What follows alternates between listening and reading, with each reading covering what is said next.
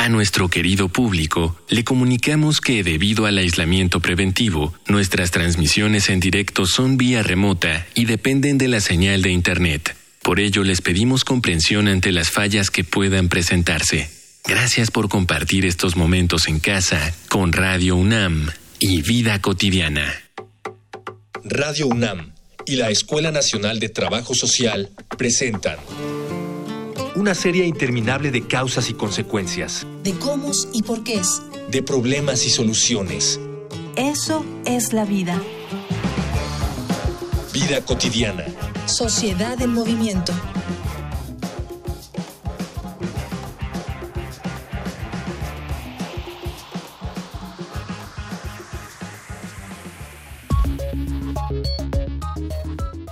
Un porcentaje de la población mundial vive la emergencia sanitaria desde su casa o ve reducida su movilidad a su lugar de trabajo y nada más.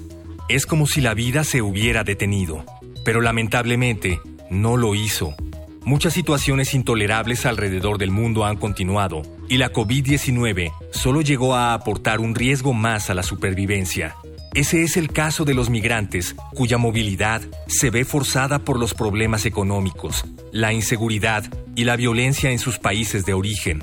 Si desconocemos el tema, la migración nos parece meramente un asunto de trabajo relegado a hombres adultos, pero la migración, más que un problema, es la consecuencia de situaciones mucho más graves que obligan a familias enteras a buscar un nuevo lugar para vivir y debido a su constitución física, a su madurez y a su experiencia de vida, quienes se suelen llevar la peor parte de esta situación son los niños. Por ello, en esta emisión de Vida Cotidiana, Sociedad en Movimiento, platicaremos sobre niñez y migración durante la emergencia sanitaria con la licenciada Rubí Castellanos, trabajadora social, ganadora del premio de la Cátedra de Trata por mejor tesis de la Escuela Nacional de Trabajo Social, y con Ana Luz Minera, candidata a doctora en Antropología Social por la UNAM. Colabora en el albergue Hermanos en el Camino, en Metepec, Estado de México. Dialogar para actuar, actuar para resolver.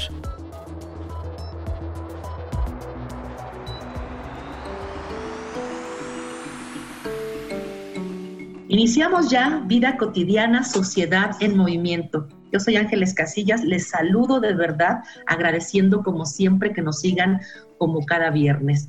Ya ustedes han estado muy atentos de nuestros programas. Hemos hablado de todas las afectaciones que la vida cotidiana nos ha traído esta pandemia y por supuesto que no queremos dejar de lado un tema fundamental, sobre todo por las características de nuestro país. Nos estamos refiriendo a estos niños y niñas migrantes, cómo les ha ido, cómo han estado siendo afectados o no, eh, algunas situaciones que ponen en riesgo su vida y bueno, todo lo relacionado con este contexto de la migración y niñas y niños. Así denominamos nuestro programa, pero antes de presentarle a nuestras especialistas, por favor, anoten las formas de comunicación con nuestro programa. Facebook, Escuela Nacional de Trabajo Social, ENTS, UNAM. Twitter, arroba comunica, ENTS. Instagram, comunicación ENTS. Vamos a hablar ahora de niños, bueno, de niñez y migración frente al COVID. Me da mucho gusto recibir en esta cabina virtual a la licenciada Rubí Castellanos. Muy bonita tarde, Rubí. Hola, muy buenas tardes. Y por supuesto, agradecerle a la maestra Ana Luz Minera el que haya aceptado nuestra invitación. Bienvenida, maestra, a este programa de la Escuela de Trabajo Social. Muchas gracias, al contrario, buenas días a todo tu auditorio bienvenidas. Nos gustaría mucho, eh, maestra Ana, que pudieras compartir con nuestra audiencia de una manera muy general, desde tu experiencia, cuál es la situación, cuál es el panorama de esta condición de la niñez y migración en estos momentos de pandemia. Bueno, los niños migrantes vienen saliendo de sus países de origen, sobre todo de Centroamérica, desde hace ya prácticamente dos décadas y dentro de ellos pues este existe una gran diversidad de, niños y adolescentes no los niños indígenas los niños que vienen incluso con preferencias de identidad sexual diversas niños diversos funcionales o sea no podemos hablar de un bloque en sí Entonces estos niños, pues este, muchos de ellos vienen no acompañados del, del, término legal y ellos pues están en un proceso de mayor vulneración, ¿no? De derechos y de todas las cosas que tienen que atravesar a lo largo de la ruta migratoria. Ahorita con los contextos de la pandemia, pues igual esta vulneración se acrecenta porque muchos albergues han cerrado ante la crisis de la pandemia y la ayuda humanitaria pues ha disminuido. Entonces, algunos de ellos están también varados en la frontera sur o en la frontera norte junto con familiares o solos y pues esta situación de indefensión pues es algo que siempre está latente ¿no? en su trayectoria. Eh, lo que nos señalas evidentemente, maestra, es un panorama muy desolador porque como tú bien lo indicas, de por sí es una población ya vulnerada, este cierre de los albergues, esta disminución de la ayuda, pues evidentemente se está colocando en una situación de mucha mayor desventaja social. Nos gustaría mucho centrarnos en si son o no tomados en cuenta, si hay o no alguna atención especial, si alguna institución o asociación ha pensado que estas niñas y niños en estos momentos de pandemia, estos migrantes, deben ser tratados o deben ser atendidos de una manera distinta. Si nos puedes compartir, licenciada Rubí, acerca de estas medidas. Primeramente me gustaría mencionar que como sociedad pues no hemos logrado visibilizar en su totalidad a la niñez y sus necesidades, hablando de manera general y un poco abriendo el debate incluso desde mucho antes de la pandemia, siempre han sido considerados incluso desde la antigüedad como una tabla rasa como lo llama Luke, por ejemplo, es decir, un ser vacío, un ser sin experiencia ni sabiduría y por ello como adultos muchos de nosotros tal vez incluso en parte de nuestra vida nos hemos tomado el atrevimiento de decidir por ellos, ¿no? E incluso sobre cuáles son sus necesidades, pues sin tomar en cuenta sus sentires o qué es lo que están pensando. Dicho esto, pues la niñez migrante evidentemente ha sido invisibilizada, primero pues porque no se tienen registros certeros del número de niñas, niños y adolescentes que transitan por nuestro país, y segundo también porque pues posiblemente muy en el fondo negábamos que ello fuera posible, ¿no? Igual tradicionalmente hablando de migración, siempre pensábamos en hombres mayores de edad, jefes de familia, pero pues en los últimos años esto se ha diversificado tanto que ya encontramos familias completas, personas pertenecientes a la comunidad LGBT de todas las edades, a mujeres, a niñas, niños y adolescentes mirando solos y con esto pues la pandemia ha evidenciado nuestra incapacidad de atender a la niñez, no solo a la nacional, sino también pues a la internacional, ¿no? Y extracontinental incluso ahora. Entonces eh, creo que hay organismos que nos marcan las pautas para ver cómo podríamos o cómo tendríamos que atender a esta niñez como la UNICEF, eh, la OIM incluso, pero igual al momento de ya aterrizarlo a las realidades de cada uno de los países, se complejiza, ¿no? Y qué bien, porque lo que señalas, tu vida está muy, muy concatenado con lo que nos comentaba la maestra Ana. Y en ese sentido, maestra Ana, yo me pregunto, si de por sí la atención ha sido limitada, si de por sí hay crisis institucionales para su adecuada atención, y ahora con esta situación del cierre, con esta vulnerabilidad por la diversidad de características que tienen estos grupos, ¿dónde están estos niños y niñas? ¿Qué está pasando con ellos cuando la, ayuda por el cierre de albergues y otras eh, estrategias que ya no se pueden dar no se están llevando a cabo? Nos gustaría mucho que compartieras con nuestro auditorio esta reflexión en cuanto a estas experiencias, pero antes eh, voy a invitarles a datos que nos prepara nuestra producción con relación a esta temática de niñez y migración durante la emergencia sanitaria. Vamos a una infografía social. Infografía social. De acuerdo a distintos organismos internacionales como el Fondo de las Naciones Unidas para la Infancia, UNICEF, la niñez está padeciendo mayor inseguridad alimentaria, mayor riesgo de violencia, negligencia, abuso y explotación. A esto se suman la interrupción o colapso de los servicios esenciales de salud y educación e impactos socioeconómicos adversos que derivan de la pérdida de empleos e ingresos y las restricciones de viaje y tránsito. La UNICEF dio a conocer que desde principios de marzo, al menos mil niños migrantes no acompañados han sido obligados a retornar desde Estados Unidos a México y a los países del norte de América Central. Esto, aun cuando sus comunidades de origen presentan graves riesgos para su protección, agravados ahora por la COVID-19.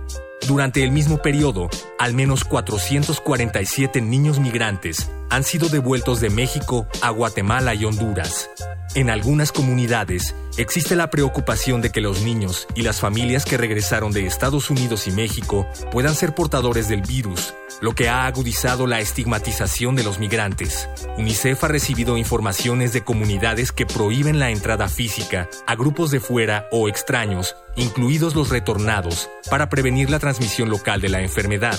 También se ha dado el caso de migrantes que han recibido amenazas violentas al regresar a sus comunidades, mientras que los centros de recepción y tránsito han sufrido incluso ataques.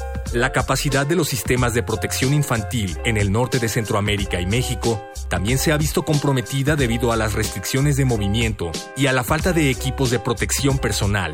Desafortunadamente, esto también limita las pruebas que se pueden hacer a los niños no acompañados y que podrían revelar amenazas para su vida y para su integridad, como la violencia, tanto en sus hogares como en las comunidades de origen. De acuerdo a Elisa Ortega Velázquez, investigadora titular en el Instituto de Investigaciones Jurídicas de la UNAM, a nivel mundial, el 80% de los niños desplazados vive en países de ingreso bajo y mediano bajo. En esas zonas, los sistemas de salud se han visto desbordados y se espera una próxima oleada de COVID-19 después de China, Europa y Estados Unidos. Los niños migrantes se ven obligados a vivir en zonas marginadas, campamentos superpoblados, asentamientos irregulares e insalubres, refugios improvisados o centros de recepción sin acceso adecuado a servicios de salud, agua limpia y saneamiento. La Organización de las Naciones Unidas informó que los impactos socioeconómicos del COVID-19 en los niños pueden agruparse en cuatro dimensiones. Pobreza, supervivencia y salud, aprendizaje y seguridad. Para el caso de la niñez migrante, pinta un panorama mucho más severo en estos aspectos. Estamos de vuelta, estamos platicando con la licenciada Rubí Castellanos y la maestra Ana Luz eh, Minera. Le había preguntado antes de, las, de la infografía la maestra Ana, ¿qué cree ella que está pasando con estos grupos? Adelante, maestra. Sí, pues como bien señalaba Rubí, Afortunadamente en nuestra sociedad, pues lo que prevalece es esta mirada adultocéntrica, ¿no? Y que no suele demostrar mayor interés por los problemas que quejan a nuestras infancias y adolescencias. Y cuando se, se trata de niños migrantes, pues la indiferencia suele ser mayor, ¿no? Se tiende a invisibilizar, a invisibilizar sus necesidades. Y yo creo que si algo dejó al descubierto la pandemia, pues son precisamente estas profundas desigualdades que existen entre los diferentes grupos de la población y al mismo tiempo la indiferencia que existe por parte del gobierno hacia los derechos de las personas en contextos de movilidad. Y uno de los mayores retos que enfrentan los niños, sobre todo los que viajan no acompañados, pues consiste en escapar de todos estos tipos de violencia que se manifiestan a lo largo de la ruta migratoria, ¿no? Estamos hablando desde secuestros, asaltos, extorsiones, agresiones sexuales, en fin, ¿no? Y como ya comentábamos, debido a esta crisis sanitaria y al pánico que se difundió, sobre todo en un principio, pues varios albergues cerraron sus puertas y entonces la, la escasa ayuda que ya existía para los migrantes, pues se redujo todavía más. Para los afortunados que pueden estar actualmente en un albergue, pues entre los retos que enfrentan yo, por supuesto, creo que uno de los principales en este momento es el relativo a la salud, en caso de que presenten síntomas, por ejemplo, o, contagios o que se les niegue el derecho a, recibir atención, ¿no? Y como bien decía también Rubí, pues no existen estadísticas precisas sobre, primero sobre el número de los niños que atraviesan por México, ¿no? Y en este caso de la coyuntura de salud, pues menos tenemos un registro sobre los números de migrantes contagiados por COVID-19, aunque sabemos que sí ha habido casos y que los niños pues también son vulnerables a contraer esta enfermedad, ¿no? Pero otro de los derechos que, de los que poco se habla y que son de los más afectados que padecen los niños y adolescentes en su transcurso o en su trayecto por México es el acceso a la educación, a la cobertura educativa. Todos los niños migrantes, tanto niños como adolescentes, se ven obligados obviamente a interrumpir sus estudios ante esta necesidad de emigrar y es muy difícil que los retomen. Y en México, pues a pesar de todos estos tratados de los que formamos parte, de estas, de estas convenciones que son vinculantes y que obligan a ceñirse a, a, lo que disponen los reglamentos, pues en la práctica no es así, ¿no? No nos apegamos a este mandato de que la educación básica es un derecho universal, esto no se respeta en las escuelas de nuestro país, se siguen poniendo muchas trabas para inscribir a los niños en los programas de estudio. Por ejemplo, un dato del Instituto de Investigaciones para el Desarrollo de la Educación de la Universidad Iberoamericana afirma que solo el 18% de los niños migrantes asisten a la escuela en México. O sea que es el sector más excluido del sistema educativo nacional y por lo tanto yo creo que esa es una de las principales tareas que tenemos todavía pendientes. Claro que sí, maestra, ya señalabas problemáticas que se convierten evidentemente en retos, ya decías tú,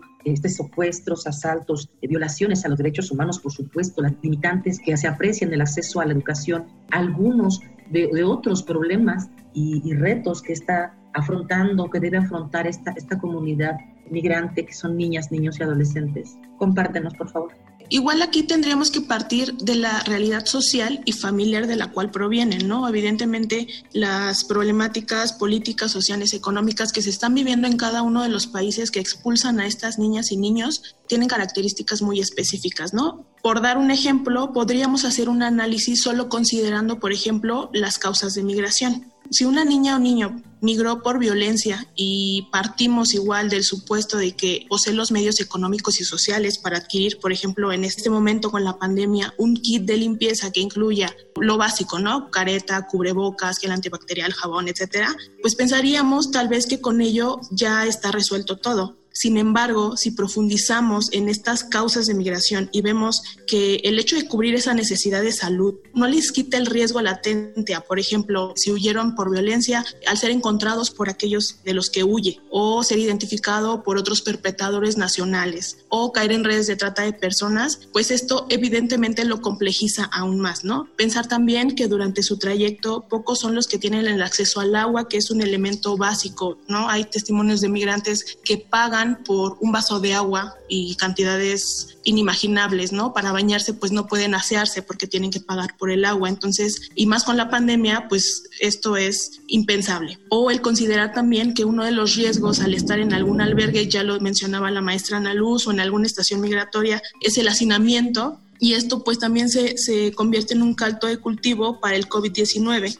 Y en este sentido, igual, o sea, si vamos como escarbando, hay más y más posibilidades, ¿no? En el caso del hacinamiento hay dos realidades, ¿no? Para los que se encontraban ya alojados y se quedaron estancados, ya no saben cómo es que están siguiendo su trámite migratorio o no han podido iniciar esos trámites y entonces todo eso los frustra y pues ya no saben qué hacer. Ese es un escenario. El otro escenario es los que venían en camino, lo que ya mencionaba la maestra, y no pudieron acceder a algún albergue o alguna institución que pudiera alojarlos y el riesgo de contagio para ellos también es muy alto, no solo de contagio, sino el riesgo de ser víctima de algún delito. Volvemos a mencionar el nivel de vulnerabilidad de estos niños. Pueden venir acompañados con algún familiar, algún conocido, pero ¿qué pasa con los niños que vienen solos, no? Evidentemente, este, tienes toda la razón híjole, escucharles me llena un poquito de, angustia porque pues evidentemente esto es muy complejo, tiene muchas aristas, como ya bien lo decías, licenciada Rubí, pues habría que partir hasta desde las causas de migración representan todo un espectro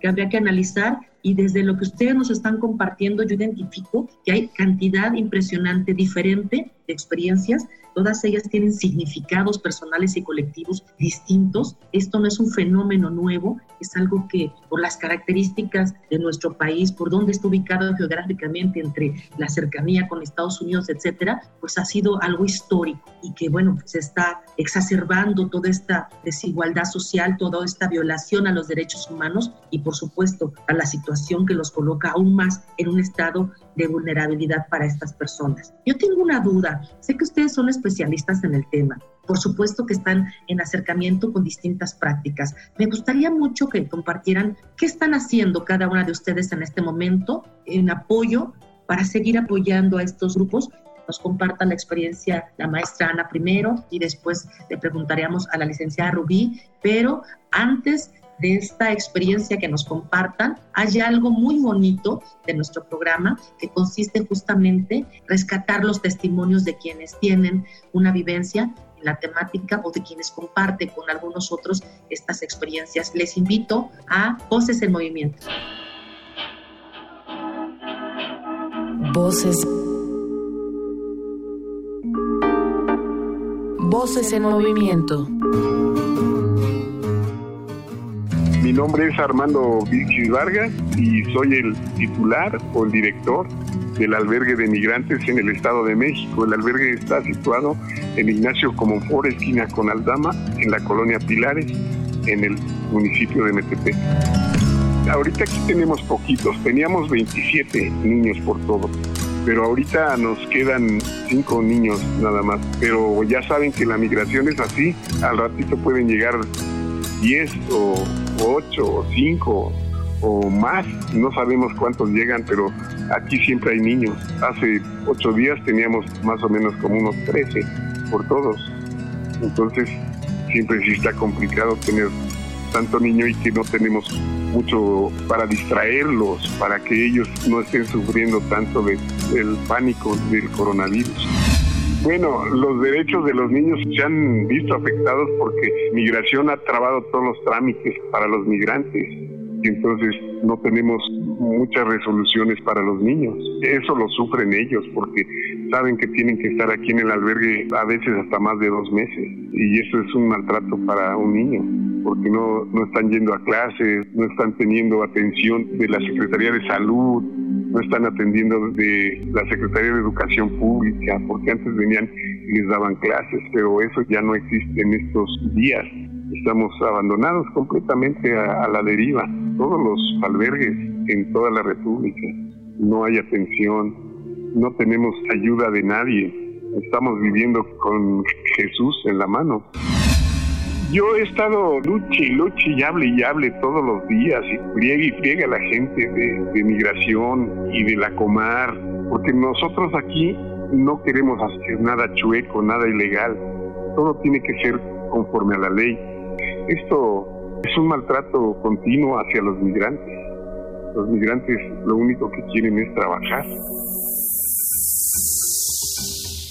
Yo le cedería la palabra a la maestra Rubí para que nos comparta la experiencia que está desarrollando en este momento. Bien, justo lo que yo he estado desarrollando dentro de esta situación pandémica que estamos viviendo hoy es justo de la investigación. Algunos de ustedes sabrán, mi línea de investigación es en torno a niñez migrante no acompañada que transita por México, evidentemente desde el trabajo social. He continuado con esta investigación, la verdad es que esta investigación y este fenómeno es inacabable y creo que jamás va a acabar, no sé, la verdad es que eh, son muchas situaciones, muchas experiencias que nos hacen pensar incluso qué estamos haciendo como humanidad, ¿no? Entonces, he estado justo desarrollando y más ideas para continuar la investigación, para complementar la investigación que ya tengo y la verdad es que creo que esta pandemia sí evidentemente tiene sus cosas negativas, sin embargo, me parece que nos ha brindado la oportunidad de acceder a lugares con personas que tal vez en presencia no hubiéramos podido lograrlo, ¿no? He tenido la oportunidad de acceder a conversatorios, a ponencias con instituciones tanto nacionales como internacionales que nos brindan este panorama de cómo se está viviendo la migración en este marco de la pandemia y la verdad es que en términos muy generales, pues la migración no, no se ha detenido. O sea, hubo un momento en el que se detuvo justo cuando inicia todo esto del confinamiento, pero la verdad es que los migrantes no se han detenido. ¿Por qué? Porque sus problemáticas siguen ahí. O sea, también el hecho de, por ejemplo, lo que hablaba hace un momento de la violencia, pues la violencia tampoco se ha detenido por la pandemia. Entonces, ellos buscan las maneras, buscan la manera de cómo protegerse tanto de esa realidad social y esa violencia estructural de la que vienen. Y como no pueden detener eso, no le pueden decir a su perpetrador, mira, dame chance, ahorita que se vaya la pandemia y seguimos, o sea, eso no puede ser posible, eso no,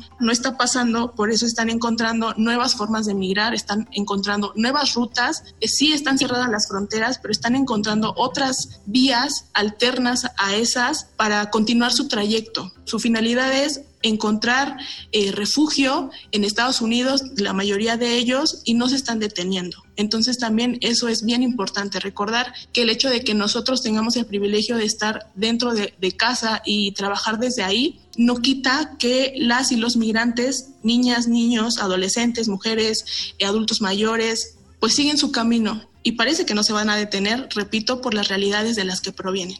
Gracias, Rubí. Voy a cederle la palabra a la maestra Ana para que nos comparta sus experiencias, pero antes, maestra, yo quiero preguntarte, y, yo voy a ser tramposa en esta pregunta, este, desde tu experiencia, ¿consideras que los gobiernos, eh, principalmente, han realizado acciones específicas para atender en situación de emergencia sanitaria a esta migración, sí o no? Uy, pues lamentablemente nuestro gobierno, en vez de orientar la política hacia un enfoque de seguridad humana o, de derechos humanos, la sigue orientando hacia un enfoque de seguridad nacional.